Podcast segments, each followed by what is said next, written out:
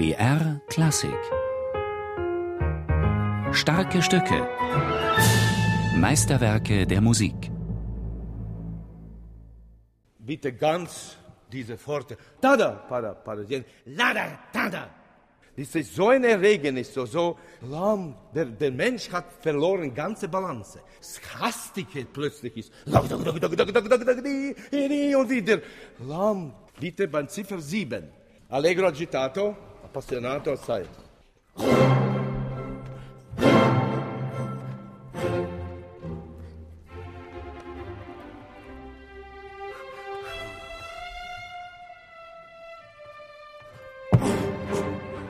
Die Passage, die Maris Jansons hier mit dem Symphonieorchester des Bayerischen Rundfunks probt, kommt kurz vor dem Hauptthema, das alle fünf Sätze von Berlioz' Symphonie Fantastique durchzieht.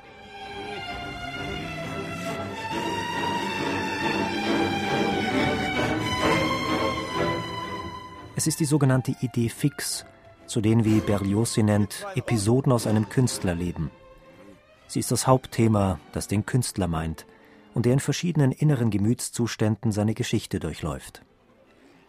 Er erlebt eine unglückliche Liebe zu einer Frau.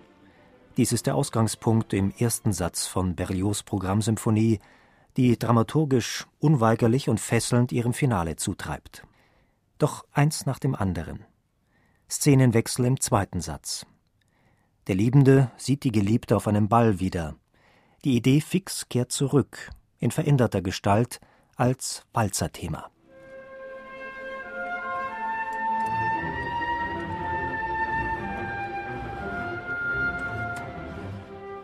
Sechzehntel singen jetzt. Kantabel, Siegelbratsch. Halt jetzt! Ganz! Berlioz' Symphonie Fantastique trägt autobiografische Züge. Es war im September 1827, als der Komponist im Pariser Odeon-Theater die irische Schauspielerin Harriet Smithson Shakespeare spielen sah. Er war so fasziniert, dass er monatelang im Zustand des Deliriums in den Straßen umherirrte, mit den Qualen einer Leidenschaft, die vollkommen aussichtslos erschien. Zwar versteht sich Berlioz' Symphonie Fantastique als Instrumentalmusik, sie bedient sich aber Elementen des Musiktheaters etwa wenn es um bildhaft szenische Effekte geht.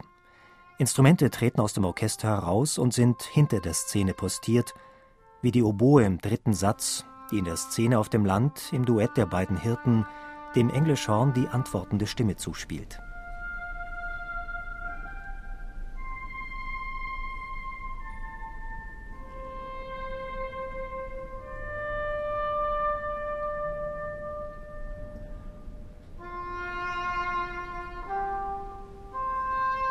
Berlioz gilt als der erste Komponist, der den Effekt einer Musik hinter der Szene, wie er sich in der Oper findet, in das Genre der Konzertmusik überträgt und darin im Laufe des 19. Jahrhunderts Nachahmer findet.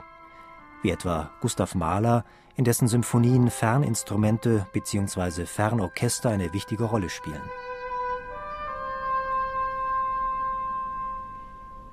Holzbläser und Hörner. Könnten Sie machen ein bisschen übertriebenes staccato auf erste Note.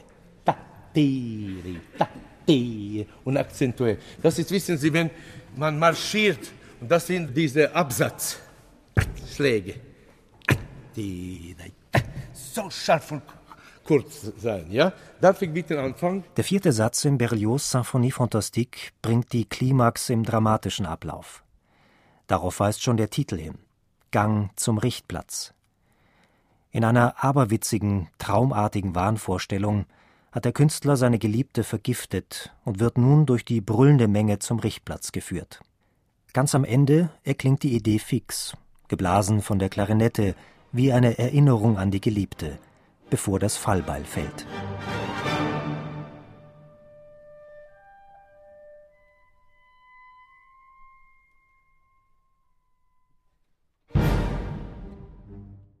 Schließlich, die ganze Geschichte der Symphonie Fantastique kommt einem Albtraum gleich, sieht sich der Künstler im fünften Satz jenseits des Grabes.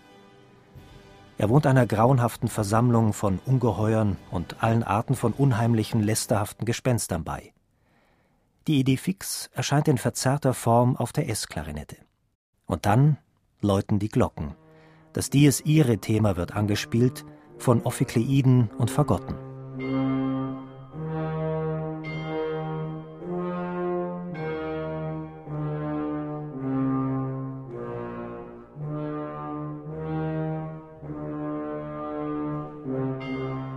Der Traum vom Hexensabbat, so der Titel des fünften Satzes, endet im kraftvollen Rondo des Hexentanzes.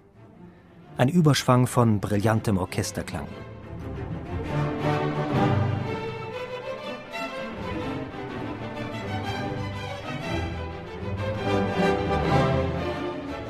Die Uraufführung der Symphonie Fantastique von Hector Berlioz am 5. Dezember 1830 im kleinen Saal des Pariser Konservatoriums löste Beifallsstürme aus. Auch das Symphonieorchester des Bayerischen Rundfunks, das das Werk unter der Leitung von Maris Jansons am 22. Oktober 2003 in der Philharmonie des Münchner Gasteigs spielte, erntete spontane Bravos. In seiner Besprechung lobte der Musikkritiker Hans-Klaus Jungheinrich diesen Konzertabend, mit dem Jansons seinen Einstand als neuer Chef des Orchesters gab Berlioz' Symphonie Fantastique als Schlussstück bestätigte die dirigentischen Meriten des neuen Chefs. Die Wiedergabe verlief hochvirtuos und spannungsvoll, aber ohne übertriebene Effekthascherei. Plausibel die solistische Postierung der beiden Harfen ganz vorne neben dem Dirigenten, auch der das Auditorium von hinten überfallene Glockenklang im Finale. Grandioses instrumentales Raumtheater.